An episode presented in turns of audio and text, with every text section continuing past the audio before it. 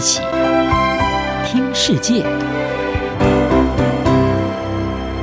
欢迎来到一起听世界，请听一下中央广播电台的国际专题报道。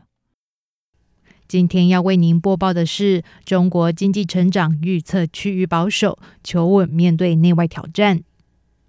中国定下今年的经济成长目标在百分之五左右，是数十年来最低的目标之一。分析普遍指出，北京在去年底放弃新冠疫情清零措施之后，对经济反弹的前景现在保持着谨慎的态度。即将卸任的中国国务院总理李克强三月五日在人大会议的开幕式中发表他任内最后一次的政府工作报告。并定下了中国在二零二三年的经济成长率目标为百分之五左右。这一项目标甚至低于此前许多国际机构做出约落在百分之五到百分之五点五的预估。专家指出，中国这一项最新的经济成长目标显示，中国高经济成长的时代已经过去。北京面对去年没有达成百分之五点五的成长目标，最后只达成几近腰斩的百分之三成长率，因而转趋于保守。未来追求社会和谐和稳定将是中共施政的首要目标。统计指出，在李克强的这一项毕业致辞中，“稳定”一词被提到超过三十次。半岛电视台引述法国外贸银行驻香港的首席亚太经济学家艾雷洛说。在我看来，中国正在管理各项期待。上海宝盈投资管理有限公司首席的经济学家张志威则说，北京的目标应该被视为政府愿意容忍的增长底线。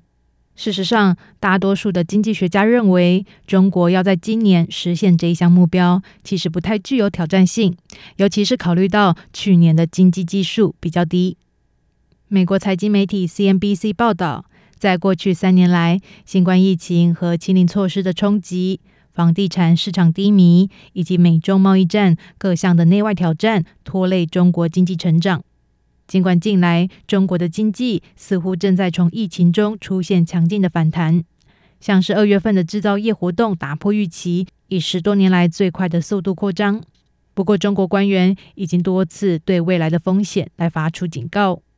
李克强在报告中就指出，国际环境中的不确定性日益增加，包括高通膨和外部打压来遏制中国的企图。虽然没有直接点名华府，普遍认为他指的就是中国和美国的竞争越趋白热化，让北京面临到升高的压力。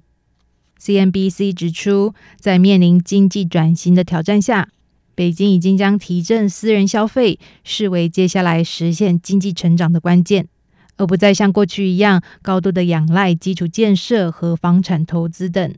李克强在报告中强调这一个官方立场，表示需要重振私人的消费，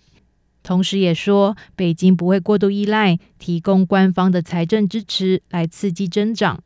为新领导阶层可能会提供多大的财政支持留下了空间。荷兰最大银行荷兰国际集团在一份报告中表示，北京的经济成长目标不会太过乐观，不过的确不会花太多的钱来提振增长，它将更侧重于长期的增长挑战。在国内，中国经济增长所面临到的严峻长期挑战包括房地产泡沫化以及出生率持续下探，将导致劳动人口减少。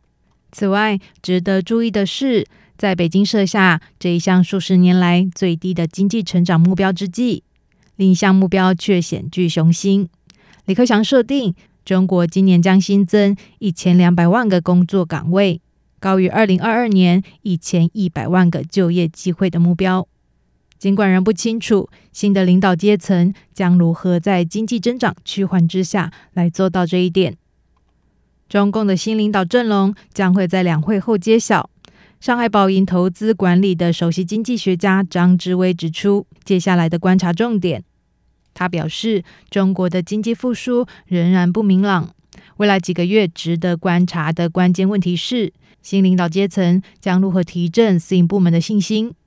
在他看来，这比财政和货币政策更为重要。以上专题由杨广编译，张雅涵撰稿播报，谢谢收听。